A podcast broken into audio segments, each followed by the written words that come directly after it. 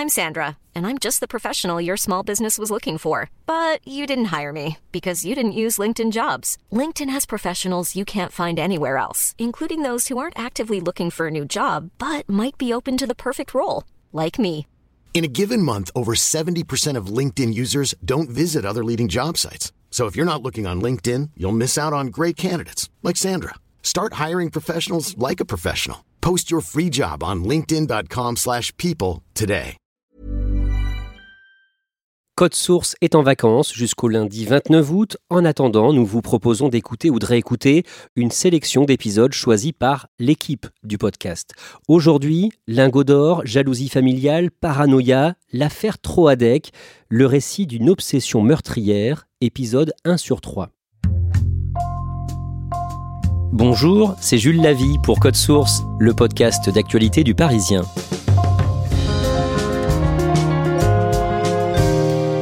En février 2017, à Orvaux, près de Nantes, une famille disparaît. La famille Troadec, Pascal, Brigitte et leurs deux enfants, Sébastien et Charlotte. Près de trois semaines plus tard, un suspect reconnaît les avoir tués et cet homme est le beau-frère de Pascal Troadec, Hubert Kawissin, qui doit être jugé pour ce quadruple meurtre du 21 juin au 9 juillet. Aux yeux de la justice, il est toujours aujourd'hui présumé innocent. À l'occasion de ce procès, Code Source raconte en trois épisodes l'affaire Troadec grâce à notre invité François Rousseau, journaliste, un ancien du Parisien, aujourd'hui chez Télérama. Il vient d'y consacrer un livre après des années d'enquête.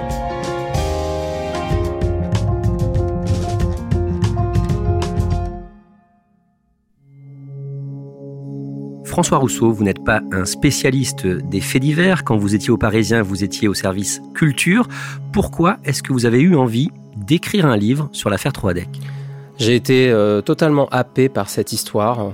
J'avais l'impression d'avoir un, un, puzzle sans pièces sur la table et essayer de les réimbriquer l'une à l'autre. Et donc ça a été euh, un travail de très longue haleine pour recouper les faits, vérifier les détails et pouvoir euh, retisser le fil de la vie de cette famille. Et vous avez pu parler à beaucoup de personnes directement concernées par cette affaire. Oui, j'ai réussi à voir euh, des membres de la famille, les sœurs de Brigitte Troidec, qui m'ont à plusieurs reprises euh, reçu chez elles à Landerneau, avec lesquelles j'ai pu échanger dans le temps long et elles ont pu m'aider à faire revivre euh, les défunts d'une certaine manière. Et c'est vrai que c'était mon travail, redonner un visage euh, à ces gens, parce que souvent dans le fait divers, euh, les victimes, elles passent un peu sous les radars. Et, euh, et moi, j'ai voulu comprendre ce qui avait conduit à cette tragédie et à la mort de ces quatre personnes. Le titre de votre livre, c'est Pour tout l'or du monde, et on va voir qu'il est question d'or dans cette affaire, d'un butin, mais il faut d'abord rappeler une page assez peu connue de l'histoire de France. Pendant la Seconde Guerre mondiale, en 1940, la France a évacué tout son or vers les États-Unis et le Canada. On avait un vrai trésor national, c'était la deuxième réserve au monde après les États-Unis. Et euh, eh bien, quand euh, on est entré en guerre euh, contre l'Allemagne, il a fallu évacuer cet or de Paris. Il était stocké au siège de la Banque de France, dans ce sous-sol qu'on appelle la souterraine. Et donc, euh, les autorités politiques ont décidé qu'on allait évacuer l'or par des ports et qu'on allait surtout évacuer notre or vers nos pays amis. Et Brest, euh, dans le Finistère, qui est vraiment euh, le point sur la carte le plus proche des États-Unis, Brest est devenu un incroyable théâtre d'opérations, d'où sont partis plusieurs bateaux totalement chargés d'or pour aller mettre le trésor à l'abri, parce qu'on se disait qu'après la Seconde Guerre mondiale, on aurait besoin de cet or, on aurait besoin de cet argent pour reconstruire et pour nourrir les Français. Des tonnes d'or ont transité par Brest. Est-ce que tout l'or a réellement quitté le port? A priori, tout l'or a quitté le port. Il faut savoir qu'il y a eu 736 tonnes d'or stockées à Brest. Et la légende raconte que une caisse serait tombée à l'eau, une caisse de 50 kilos d'or. À l'époque, c'était l'équivalent de 20 millions d'anciens francs. Ça a donné lieu euh, à une enquête de la Banque de France après la guerre qui s'est demandé euh, si effectivement une caisse était tombée parce qu'en faisant les comptes, il manquait un peu d'or. Et la Banque de France a diligenté une enquête sérieuse euh, en envoyant ses agents parisiens à Brest. Ils ont fait six mois d'enquête et ils n'ont pas totalement pu conclure que de l'or avait disparu. François Rousseau, on en vient à l'affaire Troadec. Les faits se sont produits il y a 4 ans, en 2017. D'abord, où vit la famille Troadec La famille Troadec, elle vit en banlieue nantaise, à un quart d'heure du centre-ville de Nantes, dans une petite ville euh, qui s'appelle Orvaux. Ils vivent dans un petit pavillon des années 60, dans une rue calme. Et ils ont acheté cette maison en 2001. Et euh, Pascal et Brigitte, ils vivent avec euh, leurs deux grands ados, euh, Sébastien qui a 21 ans et Charlotte qui a 18 ans. Présentez-nous le père de famille, Pascal Troidec. Il est comment? Pascal, il est électricien. Il a un petit côté bourru. Les voisins racontent qu'il n'était pas toujours commode. Il y a eu souvent des différends avec les voisins, des querelles de voisinage. Il n'est pas intégré dans le quartier. Il n'aime pas aller à la fête des voisins. C'est quelqu'un qui aime pas trop le bruit. Pascal, c'est quelqu'un qui a une vie réglée au millimètre. Il part bosser à telle heure, il rentre chez lui à telle heure, il regarde la télé, euh, il fait un barbecue. Euh. Mais euh, ses amis d'enfance racontent le Pascal qui aime le rock'n'roll, qui aime boire un verre de bon vin. Et puis surtout, Pascal, depuis qu'il est ado, il a une passion, c'est les voitures, et il avait toujours rêvé d'avoir une Audi. Présentez-nous l'épouse de Pascal Troidec, Brigitte. Brigitte, plus joviale. Une de ses amies me dit Brigitte, c'était le sourire dans les yeux. Et Brigitte, elle travaille au centre des impôts de Nantes. Elle a un bon poste et c'est plutôt sa trajectoire professionnelle à elle qui a toujours conduit à la destinée de la famille. Elle a eu des mutations, ils ont bougé, ils sont venus en région parisienne. Puis elle est arrivée à Nantes. Brigitte, elle est mère poule. Euh, ses deux enfants, c'est ses deux trésors. Donc elle s'occupe beaucoup d'eux. Ces deux enfants, ce sont donc Sébastien, l'aîné, et Charlotte. Décrivez-nous Sébastien. C'est un geek. Il adore l'univers numérique, l'informatique. Il a passé euh, son enfance, son adolescence euh, sur Internet, sur les jeux vidéo en ligne, les réseaux, les Facebook, les Snapchat, etc. C'est vraiment un enfant 2.0 qui s'est toujours construit un refuge dans cette vie numérique. Mais euh, depuis qu'il a eu son bac et depuis qu'il est en BTS système informatique, il a un petit studio d'étudiants. Il y a les copains, la fête, on boit un verre de vodka. voilà, il est à un point de bascule de sa vie, vient d'avoir son permis de conduire et donc euh, bah, tout s'ouvre à lui d'une certaine manière. Parlez-nous un peu de Charlotte. C'est une jeune fille assez réservée, euh, assez douce, qui euh, elle aussi est en BTS en Vendée, qui elle aussi a sa chambre d'étudiant et qui se destine au, social. Elle a fait un stage dans un EHPAD et euh, Charlotte, ses amis vous racontent qu'elle est jamais si heureuse que quand elle donne aux autres. C'est une gamine très généreuse, elle a un petit côté euh, insoumise, elle a lu Indignez-vous de Stéphane Hessel, on est en 2017, elle dit qu'elle va voter Mélenchon à la présidentielle, elle est très investie sur le combat des minorités. C'est une ado de son temps. Cette famille, c'est une famille presque banale? C'est la famille française classique dans laquelle des millions de gens peuvent se reconnaître. Ils vivent donc dans un pavillon à Orvaux, dans la banlieue nantaise. Décrivez-nous l'intérieur de ce pavillon. C'est modeste, c'est sommaire, ça semble confortable. Pascal et Brigitte, ils aiment faire des brocantes, ils aiment chiner, et donc euh, ils ont pas mal de vieux meubles récupérés sur des brocantes. En tout cas, euh, les gens qui connaissent bien les lieux, les amis qu'ils recevaient, euh, vous diront, c'était pas des gens qui investissaient dans la décoration. Et Brigitte Troidec, elle aime les tournesols. Elle aime les tournesols. Il y en a à l'entrée, les tournesols artificiels dans un vase. Il y en a en photo euh, au mur, dans la chambre, dans le salon. Il y en a sur une corbeille, euh, sur le buffet du salon. Ils ont un peu de déco euh, finistérienne, hein, des grandes images avec des voiliers. Enfin, ce sont des, des, Bretons. Ils aiment la Bretagne et Pascal, en son fort intérieur, rêve un jour de retourner vivre dans le Finistère. Le vendredi 17 février 2017, Pascal Troadec ne se présente pas à son travail. Il a deux de ses collègues qui vont aller frapper à sa porte. Ils vont arriver, ils vont voir que sa voiture est devant le pavillon, donc pas vraiment d'inquiétude. Ils tambourinent quand même à deux reprises et puis repartent euh, au boulot dans la société d'électricité qui est à 4-5 km. Les heures passent et euh, l'employeur, hein, le patron de Pascal Troadec, va prévenir la police que Pascal n'est pas là parce que c'est absolument pas dans les habitudes du couple de disparaître. Les deux sœurs de Brigitte Troadec n'ont pas de nouvelles d'elle et elles sont très inquiète. Les deux sœurs de Brigitte euh, Troadec, elles s'appellent Martine et Hélène, elles sont dans le Finistère, donc on est à 300 km de Nantes. Et ça fait une semaine qu'elles n'ont plus de nouvelles. Et il y a un détail qui vraiment les a alertées, c'est que tous les dimanches soirs, Brigitte appelle sa mère. Sa mère est veuve depuis quelques mois. Les trois filles ont perdu leur papa six mois plus tôt. Et euh, il y a ce rituel immuable que le dimanche vers 20h, Brigitte appelle sa mère pour euh, prendre des nouvelles, pour raconter euh, son week-end. Et ce dimanche-là, elle n'a pas appelé sa mère. Et ça nourrit d'autant plus l'inquiétude des sœurs. Donc évidemment, elle téléphone sur le fixe à la maison, sur les portables. Ils envoient des messages, SMS, des messages sur Messenger, la messagerie de Facebook. Mais pas de son, pas d'image. Les trois decks sont plus là. Et Brigitte non plus, bien sûr, n'est pas au travail. Brigitte, elle n'est pas au travail. Et du coup, sa sœur appelle à son travail. Elle tombe sur une de ses collègues. sa collègue lui confirme que Brigitte, étonnamment, n'est pas venue travailler. Brigitte avait quelques jours de vacances. Elle devait reprendre le, boulot. Elle s'est pas présentée. Elle avait échangé des SMS avec sa sœur en disant on part pas en vacances, on cherche un stage pour Charlotte, on est à la maison, on viendra la prochaine fois vous voir dans le Finistère. Donc euh, les deux sœurs savent que les trois Adex sont à Orvaux parce que quand ils partent en week-end ou s'ils partent en vacances, systématiquement ils préviennent. Et le jeudi 23 février, les sœurs de Brigitte signalent sa disparition. Martine se résout à appeler la police et donc elle signale la disparition de la famille et elle demande aux policiers euh, par téléphone depuis le Finistère où elle vit d'aller frapper à leur porte et d'essayer de rentrer dans ce pavillon. C'est ce que font les policiers. Euh, il y a un pompier qui va casser un carreau à l'arrière de la maison et qui va réussir à s'infiltrer et puis il va juste traverser la maison puis aller ouvrir la porte d'entrée aux commandants et aux capitaines de gendarmerie euh, qui sont là et qui vont être les premiers à rentrer dans cette maison où il n'y avait plus de vie depuis une semaine. Est-ce qu'ils voient quelque chose d'anormal à ce moment-là? C'est une maison qui s'est arrêtée de vivre à l'instant T. C'est-à-dire qu'il y a du linge dans le tambour de la machine à laver, il y a un, cake sucré dans la cuisine, euh, il y a des sushis euh, dans le frigo dont la date de péremption est le 16 février.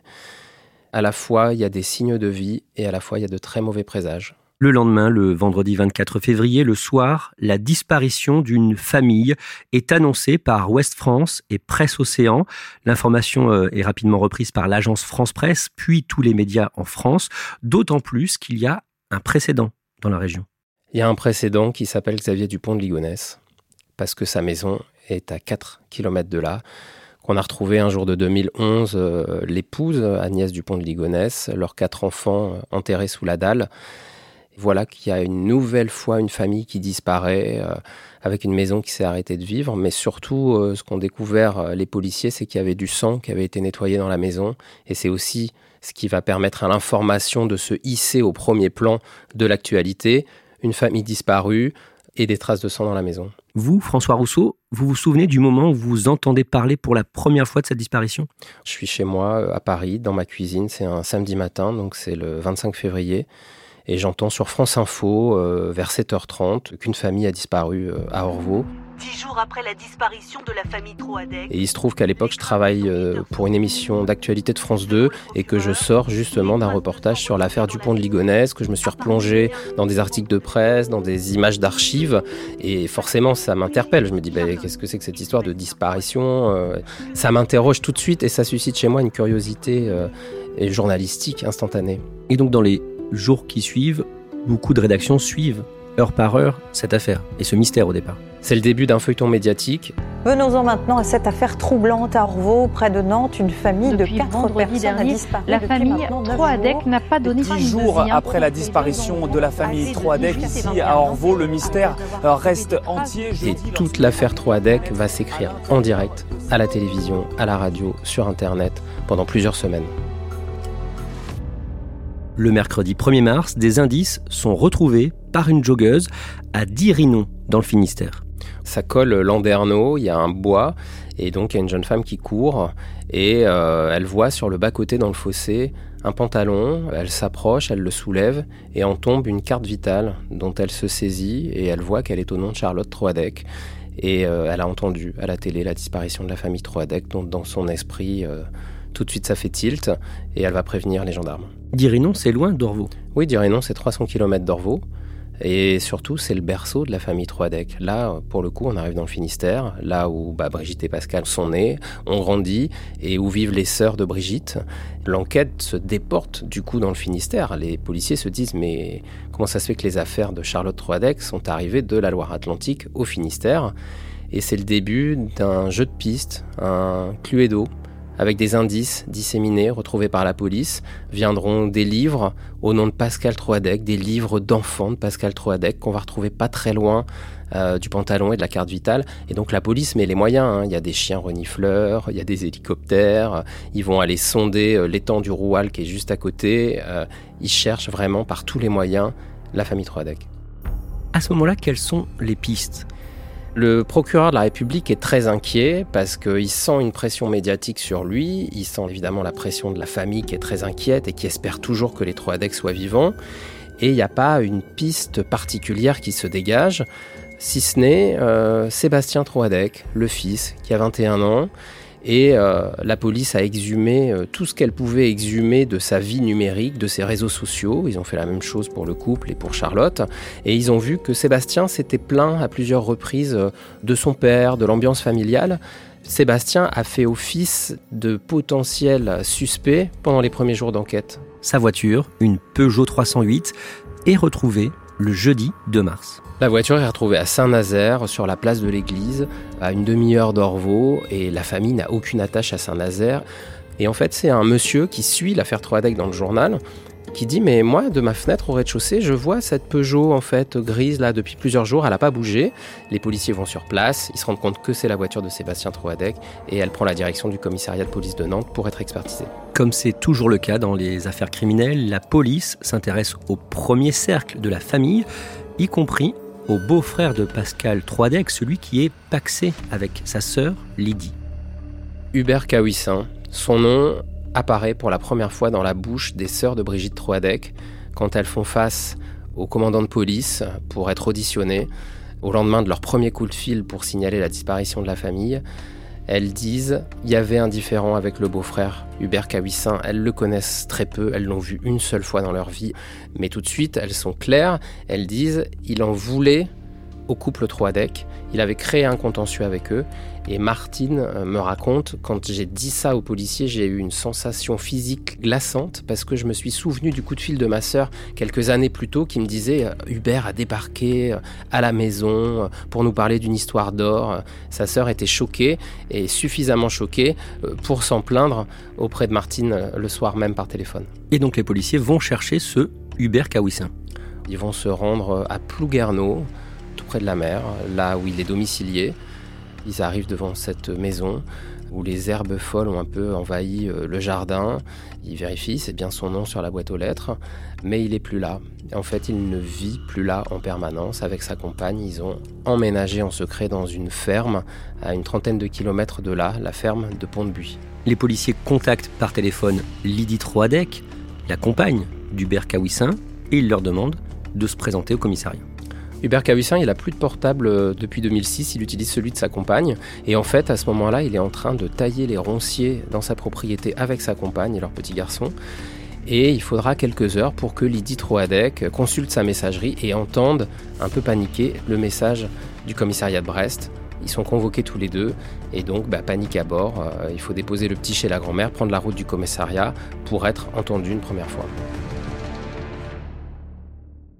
comment se passe cette première audition d'Hubert Kawissin? Bah, Hubert Kawissin, euh, assez vite, euh, se raconte. Il parle de lui, il parle de sa santé fragile, il parle de la maladie dont a souffert sa femme, et puis il arrive assez vite sur le couple Troadec et il raconte le différent avec eux. Il dit qu'il est suspect depuis longtemps d'avoir détourné un héritage familial. Et euh, il va tout de suite leur apparaître suspect. Les enquêteurs lui demandent ce qu'il faisait au moment de la disparition des trois.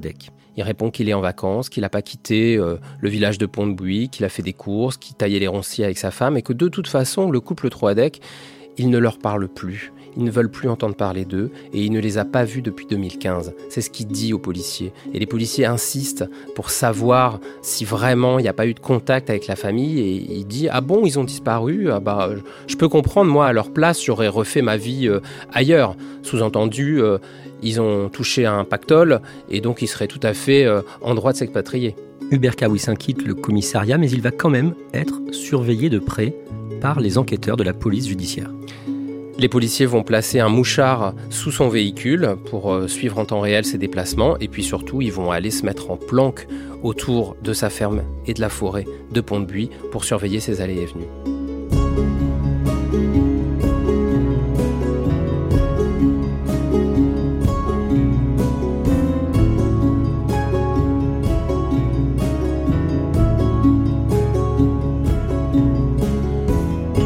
Merci François Rousseau. Dans le prochain Code Source, le deuxième des trois épisodes que nous consacrons à l'affaire Troadec, vous allez nous en dire plus sur ce beau-frère, Hubert Kawissin, qui devient donc suspect aux yeux des enquêteurs. François Rousseau, je rappelle le titre de votre livre pour tout l'or du monde, livre publié chez Fayard. Code Source est le podcast d'actualité du Parisien, disponible chaque soir du lundi au vendredi. Cet épisode a été produit par Raphaël Pueyo, Thibault Lambert et Clara Hage. Réalisation Julien Moncouquiole. Pour ne rater aucun épisode, abonnez-vous sur n'importe quelle application de podcast comme Apple Podcast, Google Podcast ou encore Podcast Addict.